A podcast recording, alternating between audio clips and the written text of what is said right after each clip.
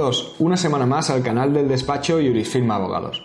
Mi nombre es Javier Fuentes y hoy vuelvo a hablaros de la custodia compartida. Hace apenas unas semanas ya os contaba una curiosa sentencia sobre este régimen de custodia compartida, un caso en el que la Audiencia Provincial de Córdoba decidió imponer la custodia compartida a un padre que no la quería, a un padre que incluso quería restringir aún más el régimen de visitas que tenía respecto de uno de sus dos hijos, el cual además padece una minusvalía. Es evidente que este era un caso polémico y que hace que surjan opiniones de todo tipo. Que la mía, como ya dije, es que me pareció totalmente acertada la decisión que se adoptó.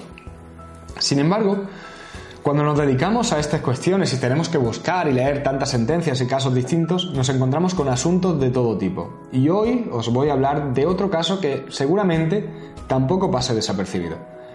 Se trata de un asunto que ha llegado al Tribunal Supremo y que se resolvió con una sentencia dictada el pasado mes de enero.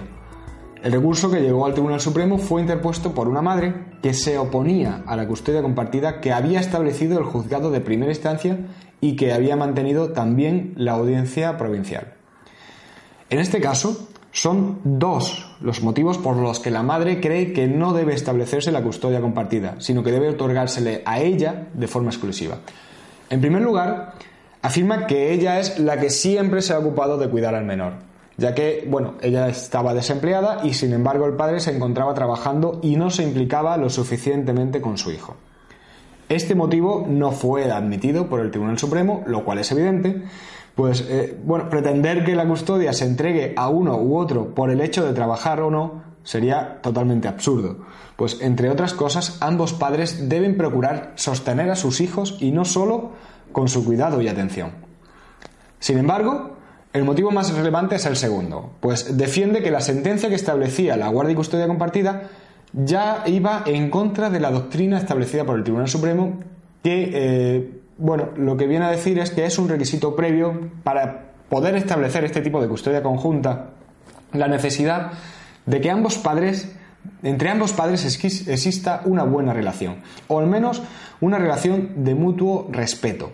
Y sin embargo, en este asunto, las relaciones entre ellos no son nada buenas. De esta forma, tengo que deciros que antes de iniciarse el procedimiento judicial en primera instancia, la madre presentó una denuncia penal frente al padre que llevó incluso a que se dictara una orden de alejamiento, tanto respecto de la madre como de su propio hijo. E incluso se llevaron a cabo las visitas entre padre e hijo durante 16 meses a través del punto de encuentro. Sin embargo, ese procedimiento penal fue totalmente sobreseído y archivado por el juzgado.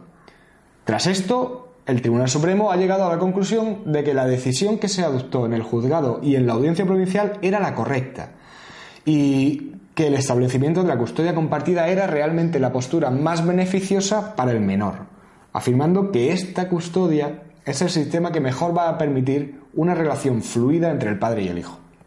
En definitiva, vuelve a ponerse sobre la mesa algo que no es la primera vez que yo repito aquí, y es que cualquier decisión que se adopte en este tipo de procedimiento debe realizarse buscando el sistema más favorable para el interés del menor. Y, según dice la sentencia, esto es precisamente lo que acordó el juzgado y la audiencia provincial, pues entiende que estas sentencias están correctamente razonadas en la búsqueda de ese interés.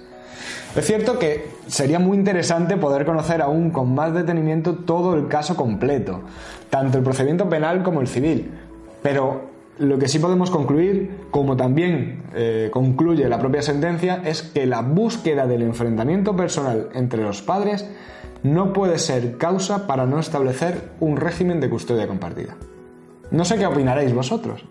Si queréis, os animo a que deis vuestra opinión y dejéis un comentario. Bueno, si queréis contactar conmigo podéis hacerlo también a través del correo electrónico info.jurisfirma.es o del formulario de contacto de nuestra web, jurisfirma.es. Y finalmente, como suelo hacer, os invito a suscribiros a nuestro canal en YouTube, iTunes o iVoox. Y ya sí me despido. Un abrazo muy fuerte a todos y hasta luego.